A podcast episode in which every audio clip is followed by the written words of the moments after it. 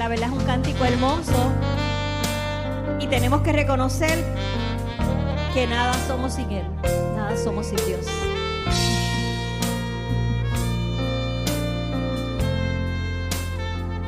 Aquí estoy ante ti. Póngase de pie. Vengo a adorarte en espíritu. Cántalo conmigo. Aquí estoy ante ti. Vengo a adorarte en espíritu y verdad.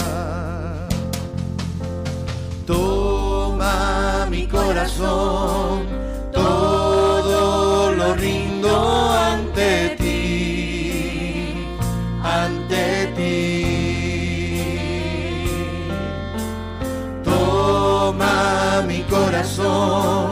todo lo rindo ante ti, ante ti,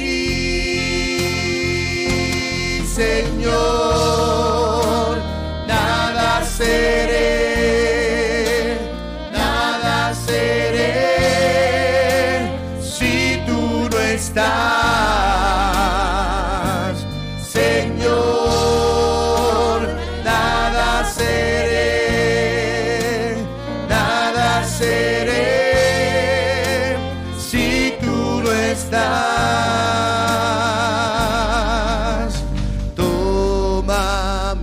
corazón, todo lo rindo ante ti.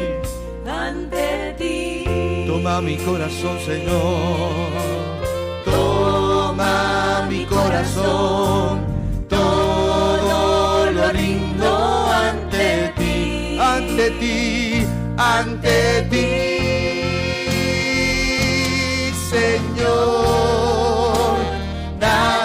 Seré, nada seré si tú no estás. Oh Señor, nada seré, nada seré si tú no estás. Adoremos al Señor esta mañana.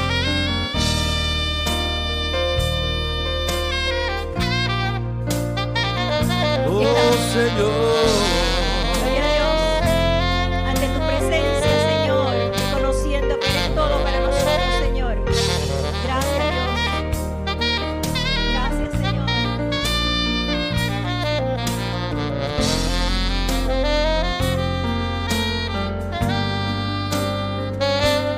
Señor, nada seré, nada seré no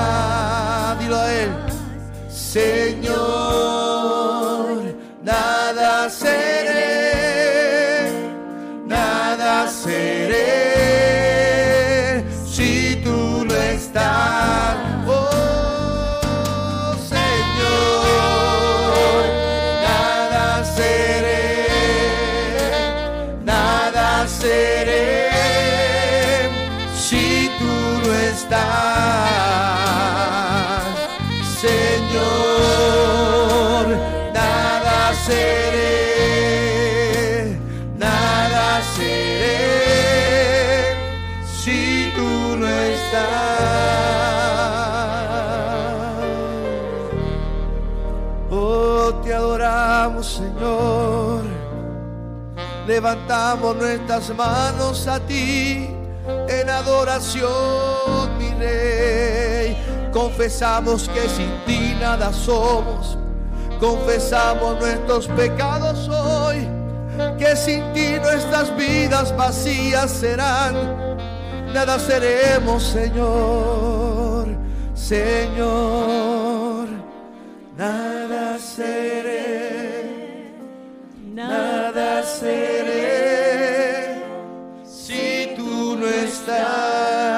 conmigo, Señor,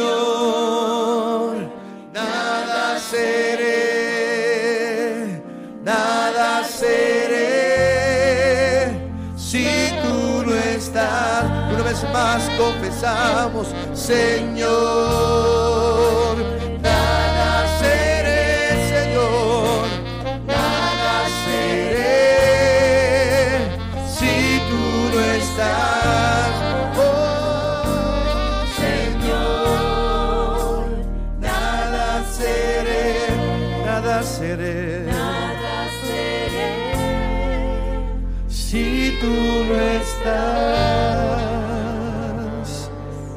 Aleluya, denle un aplauso fuerte, Señor, en esta mañana. Gloria a Dios. Aleluya, aleluya.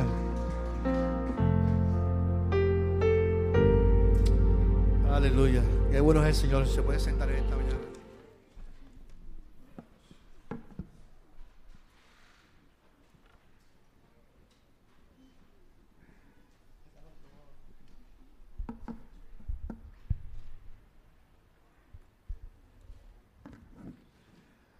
Aleluya. Esta canción surgió en plena pandemia, así que lleva dos años escrita.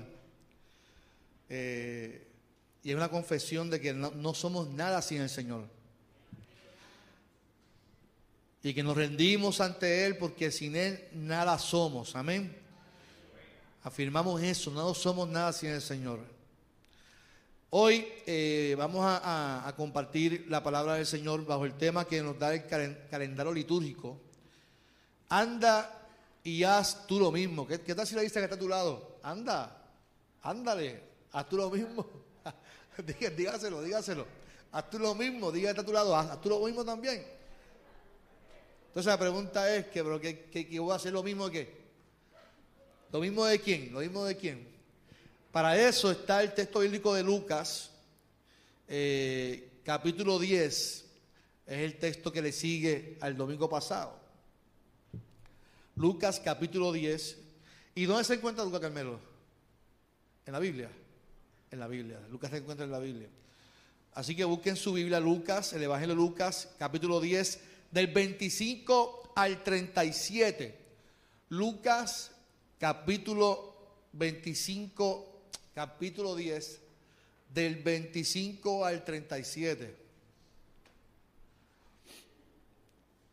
Y gracias a los que me han tirado piropos hoy porque me afeité la barba. No es un pastor nuevo, no es un, pastor más joven, soy yo, soy el mismo.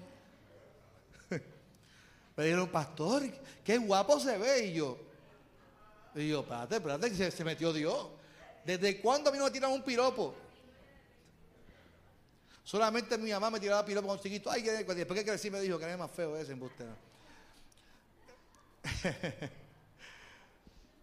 Un maestro de la ley se acercó para ver si Jesús podía responder a una pregunta difícil y le dijo, Maestro, ¿qué debo hacer para tener la vida eterna?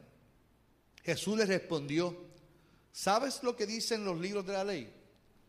El maestro de la ley respondió, claro, ama a tu Dios con todo lo que piensas, con todo lo que vales y con todo lo que eres.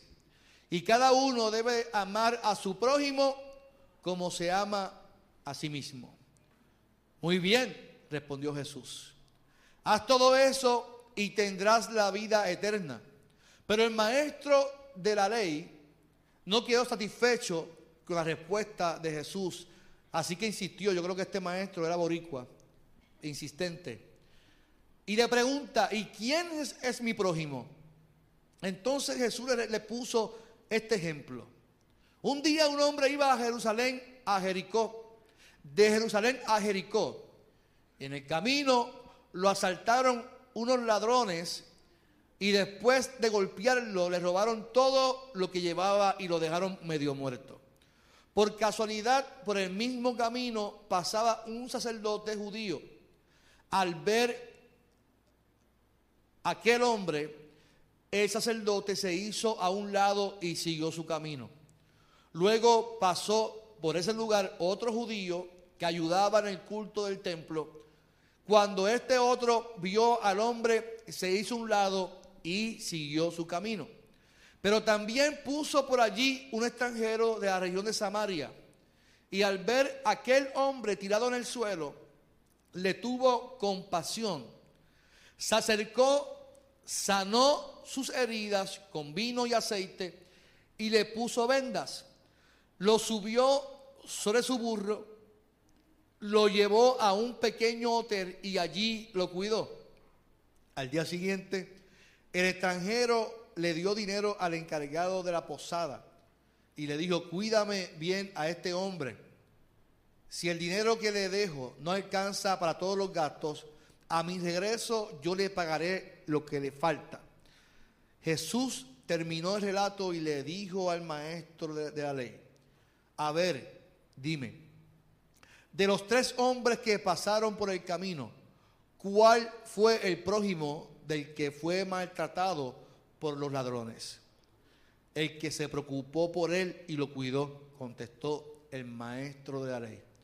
Jesús entonces le dijo, anda y haz tú lo mismo. Señor, en esta mañana te damos gloria y honra por esta palabra.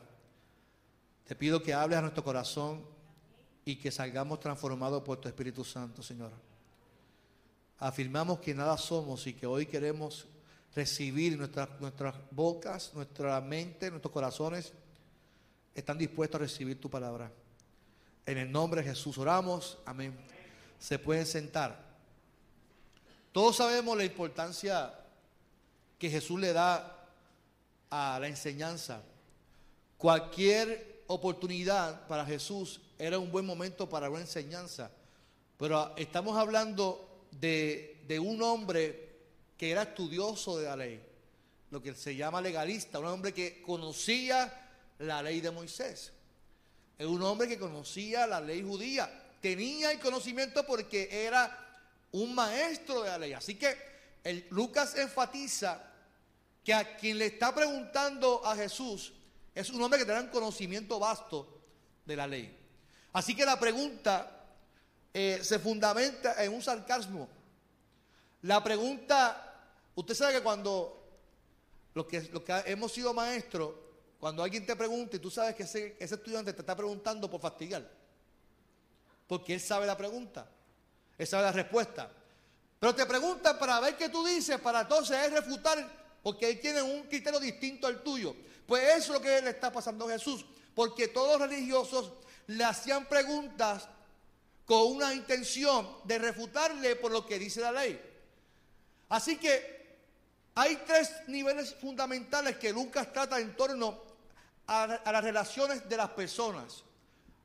Con el prójimo, con Jesús y con Dios. Y esos tres niveles son importantes porque el prójimo, para el judío, era la persona que pensaba igual a, usted. El judío es, el, el, prójimo es aquel que piensa igual a usted y que son pocas las diferencias en el criterio.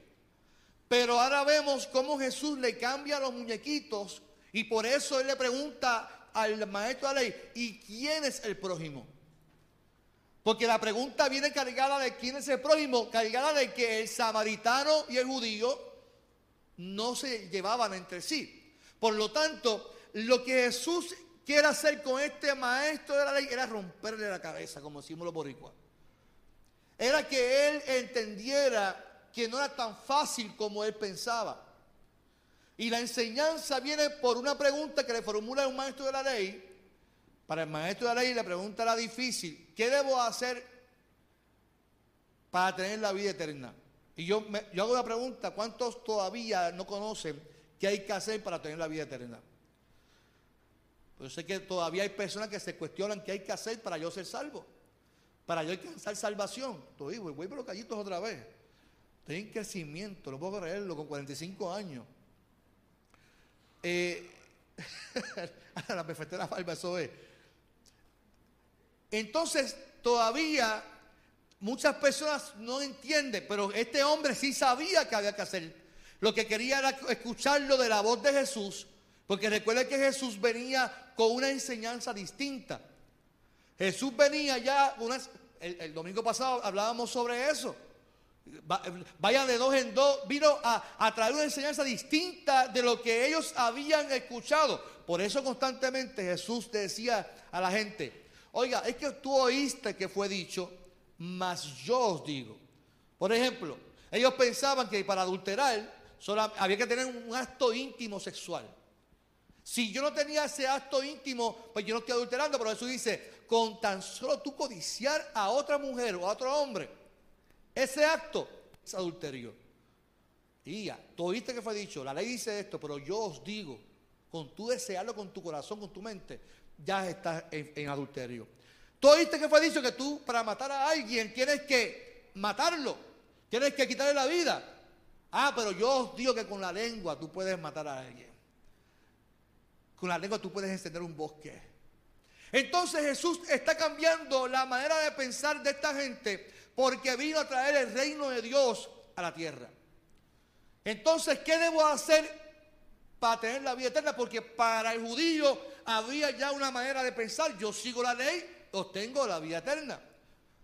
Jesús no responde la respuesta o la pregunta a esta gente, al, maestro de la ley, no, no se responde en el momento. Jesús es astuto. Jesús le formula otra pregunta por encima de la pregunta que le hace el maestro de la ley. ¿Saben lo que dicen los libros de la ley? Jesús sabía. Usted sabe que Jesús conoce lo más íntimo del corazón del ser humano. En Lucas mismo, después de poder leer y en Juan, cuando eh, el grupo de, de, cinco mil personas le están siguiendo entre griego, le siguen. Uno de los textos afirma que Jesús sabía que esta gente que estaban siguiendo lo que quería era obtener algo de Jesús. Que Jesús conoce lo más íntimo del corazón. Y Jesús sabía lo más íntimo que había en el corazón de este maestro de ley. Y le pregunta a él, por encima pregunta, pues entonces, ¿tú sabes lo que dicen los libros de la ley? Claro, dice el maestro de la ley. Claro que lo sé. Así que la pregunta del maestro de la ley viene acompañada de sarcasmo. Y sin embargo Jesús conocía la intención del corazón y quería confrontarlo y educarlo con su realidad religiosa. Y muchas veces nosotros, muchas veces nosotros estamos tan enmarcados en nuestra doctrina, en, nuestra, en lo que se nos ha enseñado, que muchas veces, y esto es una realidad de vida, Muchas veces pensamos que tenemos una verdad absoluta y que eso nos dará la salvación. Ante la pregunta de Jesús, el escriba responde haciendo referencia al libro de Deuteronomio 6. Esa sección dice que, que, ames a Dios, que ames a tu prójimo y que te ames a ti mismo. Que con eso es suficiente para alcanzar la vida eterna. Y esto se le conoce como el gran mandamiento. Jesús mismo lo dijo. Mira, es suficiente que tú ames a Dios sobre todas las cosas. Con toda tu mente, con todo tu corazón. Que te ames a ti mismo y que ames a tu prójimo. Pero el problema es, con este maestro de la ley, era el prójimo. Porque para alcanzar salvación, muchas veces pensamos que con lo que yo piense ya es suficiente. El otro. Es este famoso pensamiento individualista. De que, de que el que no piense igual a, mí se tiene que perder en el infierno. Que el que no piense distinto a mí, allá es con Dios. Y, que, y para que tú seas salvo, tienes que judaizarse, tienes que pensar igual que yo. Y Jesús dice, pues no es así. Y Jesús, sin embargo, elogia al maestro de la ley y le dice, aquí ven la respuesta. Pero este maestro de la ley quiso pasarse también de listo y le preguntó entonces, ¿quién era el prójimo? Y ahí está el problema cuál, quién era el prójimo. Y ante la enseñanza de Jesús viene un gran reto para el maestro de la ley, pero también viene un gran reto para la iglesia del siglo XXI. Yo soy de los que piensa que el estudiar la palabra de Dios y el profundizarla nos tiene que convocar y llamar, sentirnos llamados. Mire, mi, amado, si yo voy a estudiar la Biblia, para simplemente yo darme cantazos en el pecho que sé de Biblia, de nada vale eso. La Biblia se estudia y la Biblia nos tiene que confrontar con nuestro pecado. cuando nos sometemos a la Biblia y estudiamos el texto bíblico, nos tiene que, nos tiene que llamar y sentir, sentir los pecadores que somos. Y llamarnos y nos apela a servir, a darnos para Jesús, a darnos para Dios. Y en esta ocasión Jesús le rompe los esquemas a este escriba, pero no lo deja ahí, le lanza un reto, haz tú lo mismo. No lo deja ahí. No le dice, esto, esta es mi enseñanza, allá tú. No, anda y ve y tú haz lo mismo que te estoy enseñando. Haz lo mismo. Y ese es el llamado para la iglesia, porque en otras palabras Jesús le está pidiendo que no fuera tan rígido con las personas. ¿Cuál es el problema, mi amado? El prójimo. La historia lo dice. Está este hombre por ahí, este judío, que sale de la plaza de aquí de, de Cagua y está caminando con su cartera y de momento vienen unos asaltantes, no sé, de, de, de cualquier barrera de aquí de Cagua y le dan una pela, pim, pam, pim, pam, le dan una pela, lo asaltan, lo tiran en el piso y el hombre está este sangrando. Y de momento pasa el pastor Carlos López por allí. Y lo ve en el piso y dice, mmm, ahí yo no me meto, y menos con el COVID, este hombre? Y lo sigue caminando. Y de momento viene el día de la oración de tal iglesia. Ahí, Dios ha sido fiel, Dios ha sido fiel. Y ve ese hombre tirado en el piso y tampoco sigue Hace mira así con el ojo y dice, mm, este yo ni lo toco. Este, este, se lo buscó. Y siguió caminando. Sin embargo, la, chilló. Y de momento viene un samaritano. No va a hacer referencia a cualquier persona. Un samaritano. El judío y el samaritano no se llevaban entre sí. Había una diferencia de criterio y de pensamiento de que era Dios para ellos como al igual que cualquier gentil que piensa de una manera, el judío pensaba que tú quieres ser salvo, tienes que judaizarte, tienes que pensar a nosotros. El samaritano y el judío no se llevaban entre sí. Lea la historia de la mujer samaritana con Jesús. Que Jesús aprovechó un momento que los discípulos estaban lejos de él porque no iban a comprender lo que Jesús iba a hacer.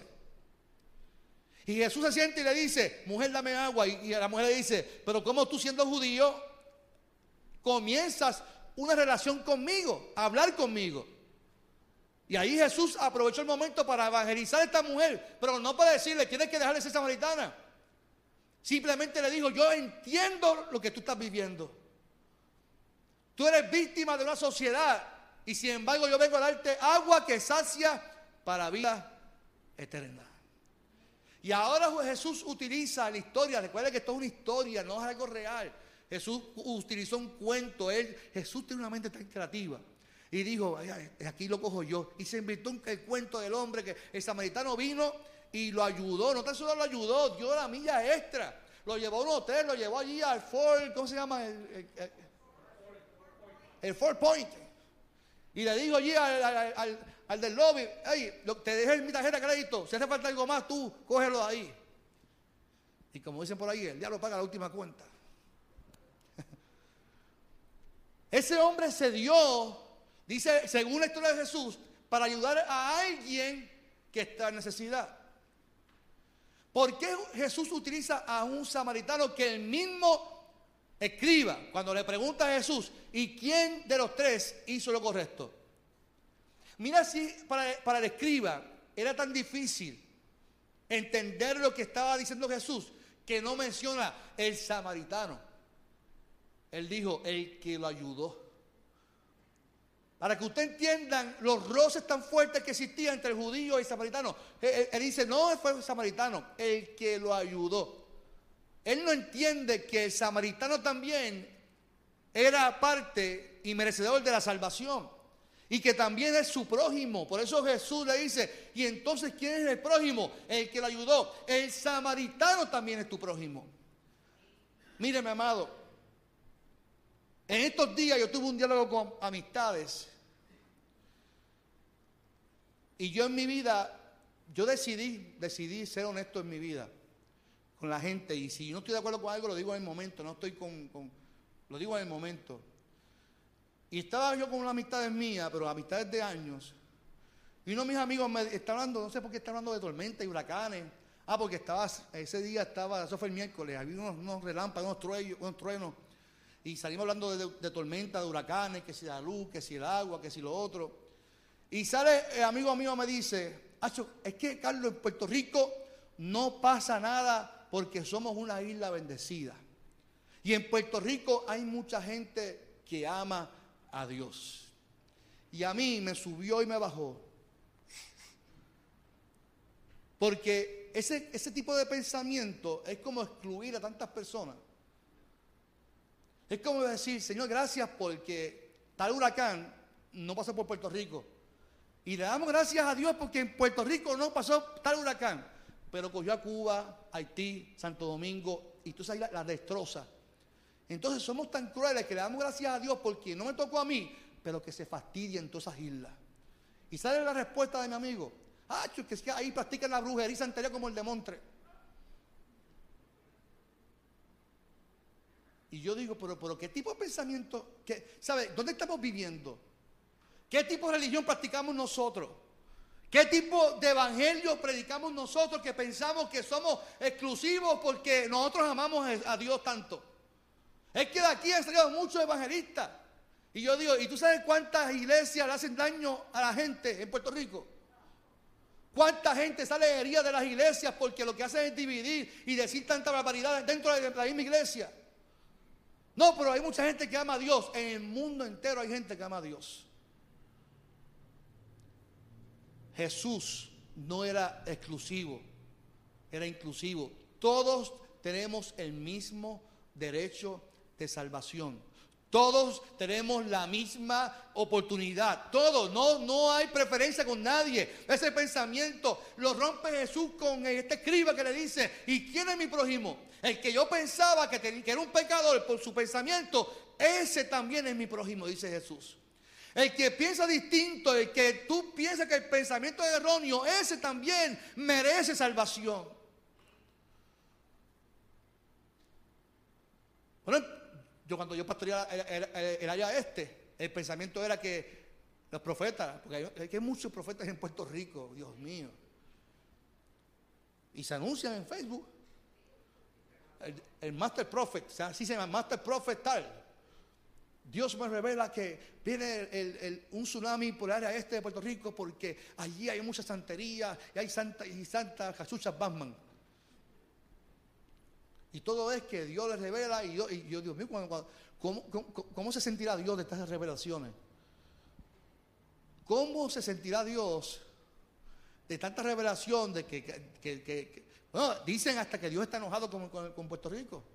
Sin embargo, otro, otra gente que dice que Dios ama a Puerto Rico porque somos una isla bendecida. No, es que tenemos el cordero en el escudo. Digo, ¿y qué tiene que ver el cordero con el escudo?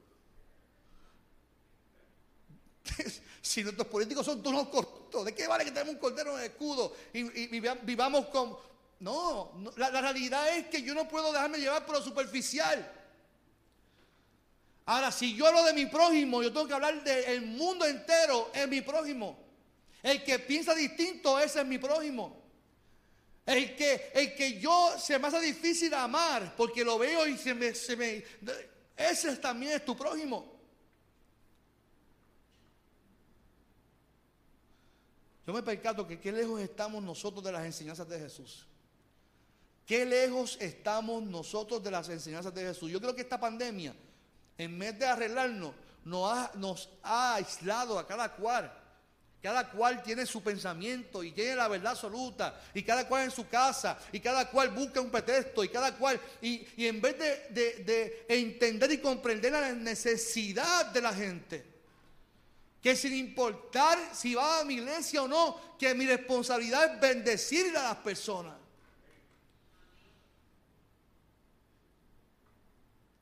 Si usted va, si nosotros damos una ayuda a alguien para que la gente venga a la iglesia, eso se llama proselitismo. Eso, hacen los políticos, lo dije el domingo pasado. Yo no ayudo para que la gente venga a mi iglesia y mi iglesia se llene.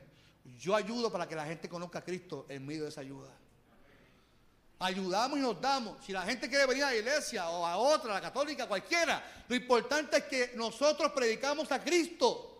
No predicamos a la iglesia evangélica unida de Puerto Rico ni al pastor. Predicamos a Cristo. Cristo es el que transforma. Cristo es el que cambia. Cristo hace las cosas nuevas y nos perdona en el nombre del Señor. Ese es el Evangelio de Jesús. Eso es lo que Jesús quiere llevarle a este escriba.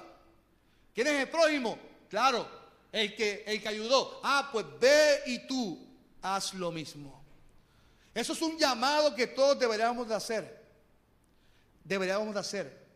Deberíamos de, reflexionar ante un mundo donde miles hacen filas para comprar el taquillo de Baboni. Que yo miro y digo, pero qué escrito bien pronto, por favor.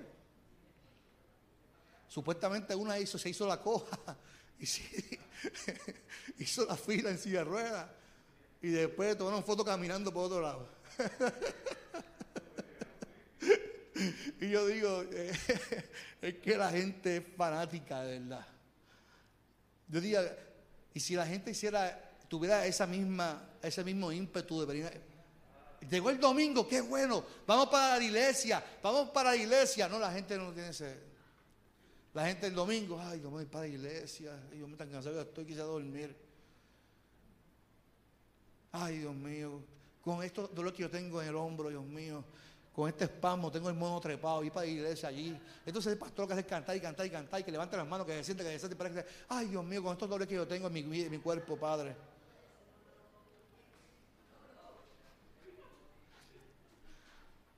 Mire, no digo por usted, yo digo por mí. Esos dolores que tengo yo en el cuerpo, a mí no sé si, si que Blanca me los pegó a mí.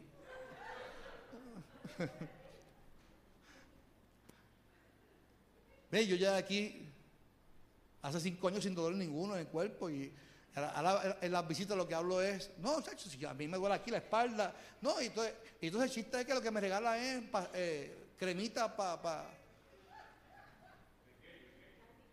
No, a Wilda me regaló Voltaren, Voltaren, Voltaren, para el triti, con 45 años, yo digo, pero, pero regálame corbata, regálame... No, voltaré en VIX, eran VIX, para que me empavone por la noche. señor, esto, es un castigo que yo, yo me merezco esto, Señor, yo te amo. Regálame un café. No, voltaré. Norflex, Norflex para el dolor del pastor. Entonces, nosotros tenemos que reflexionar en el llamado que Dios tiene para con nosotros. Porque ver tú ya lo mismo, nos tiene que confrontar esa palabra. Cuando hay una sociedad que se vive por, ver a un artista y que hacen fila, tuvieron tres días allí. Tres días acampando allí, acampando, contentos porque iban a ver un artista. Cuando las prioridades son ver un artista y no tener un encuentro con Dios, ¿Dónde está la iglesia que me dice mi amigo que dice, es que Puerto Rico ama a Dios? ¿Dónde está la iglesia que todavía no ha impactado a esa gente? Que no ha impactado a la sociedad, que nuestra juventud se está perdiendo. Pero eso, yo lo escucho desde que era jovencito. La juventud se está perdiendo. Y esos jóvenes somos nosotros. Ahora son otros jóvenes que están creciendo. Y que vienen con otra mentalidad, con otro switch que yo no sé en qué momento cambió que nosotros no estamos preparados para lo que viene, mi amado. Nosotros, créanme, no estamos preparados. Cuando mi hija les cayó, yo tengo que pedir a Dios que me revele, que me ayude, porque lo que viene de ahora en adelante es otra cosa. Donde se nos están bombardeando en los medios de comunicación. La gente con la, con la la película de Boy Lightyear, histérica. Pero hace tiempo en, en televisión ya hay anuncios de comerciales de jabón donde nos promueven, nos inculcan que hay una mamá y una mamá, no hay papá. Eh, eh, eh, eso se nos, promueve constantemente a nosotros. En estos días está viendo una película de, Disney, la de El Mago, ¿cómo se llama? Doctor Stranger. Y una protagonista va, va, a presentar a su mamá y dice, ella es mi mamá y ella es mi otra mamá. O sea que tiene dos mamás. Y nadie ha dicho nada de esa película. Y eso es lo que se nos está bombardeando constantemente, constantemente, constantemente. ¿Y qué uno puede hacer con eso? Decir, pues no, la voy a ver, me cancelo mi suscripción o decido que voy a ver. Pero eso es lo que nuestros niños van a crecer y esta sociedad ya, el concepto familia ya es totalmente distorsionado, mi amado. Entonces la iglesia, ¿qué tiene que hacer? ¿Rechazar a esa gente? O decir, caramba, pero que también esta gente son qué? Esa gente son mi prójimo también. y ahí, ahí es que tenemos que tener cuidado porque nosotros pensamos como la escriba. Y Dios nos dice, ve tú y haz lo mismo. Al que piensa distinto a ti, al que actúa distinto a ti, ve tú y haz lo mismo. Sírvele con la misma pasión que le sirvió ese samaritano. Sirve y date, da, da, da tu vida a esas personas, sírvele con pasión, como lo hice, como lo hizo ese samaritano. Anda y haz tú lo mismo significado de que debemos tener la humanidad de este personaje que mencionó Jesús. La humanidad, la humanidad es que él tuvo compasión. Cuando el samaritano lo miró, tuvo compasión, no tuvo odio, no tuvo desprecio. Qué ironía que Jesús utilizó dos personas que para nosotros tienen una, una cualidades hermosas. Sacerdote, no, ese pues pasó por el lado, Jesús lo utilizó como ejemplo. Le pasó por el lado al hombre tirado en el suelo y siguió de largo el levita, el que cantaba, el que se proyecta, oh, Santo Cristo, reparte las manos, adora a Dios. Ese lo vio también en, el piso y siguió de largo. Lo, según, ese, según el, ejemplo, el ejemplo de Jesús. Sin embargo, este samaritano tuvo la humanidad, se sensibilizó, se dio.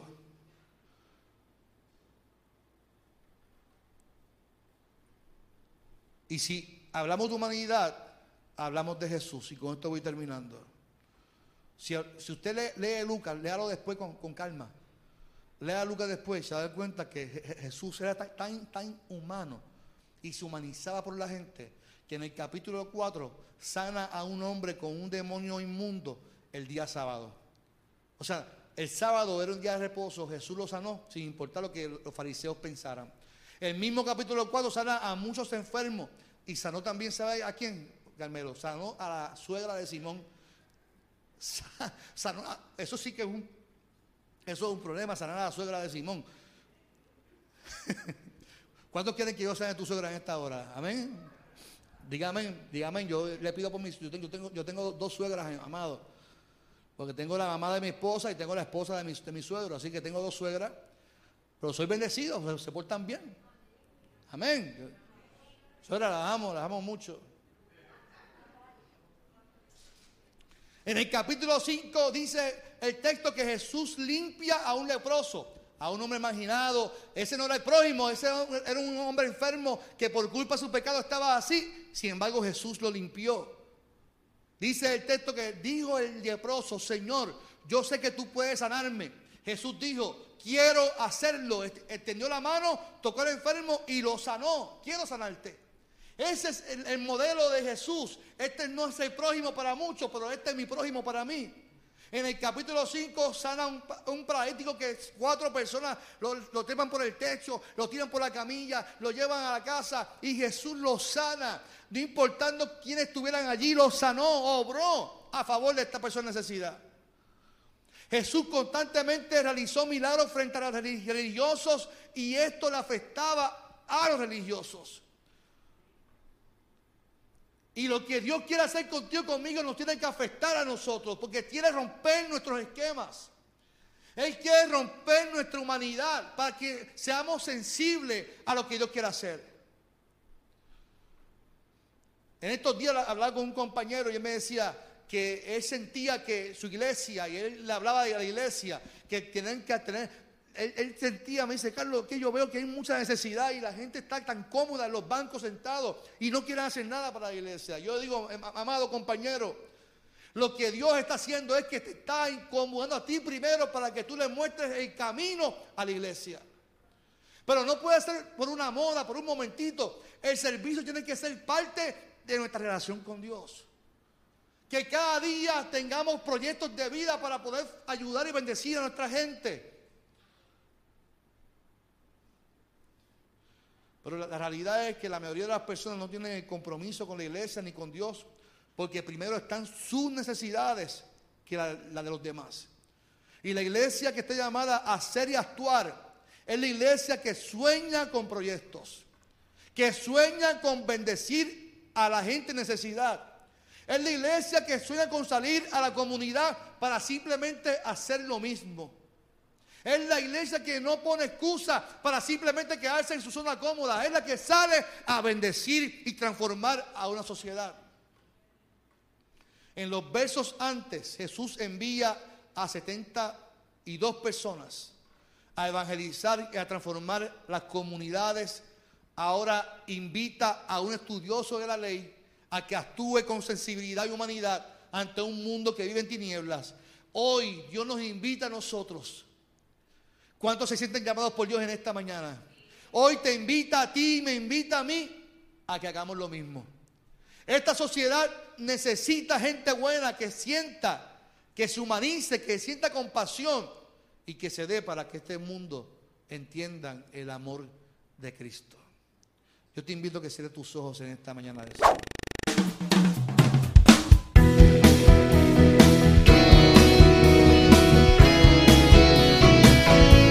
Esto fue Transformando Nuestro Pueblo con el pastor Carlos Armando.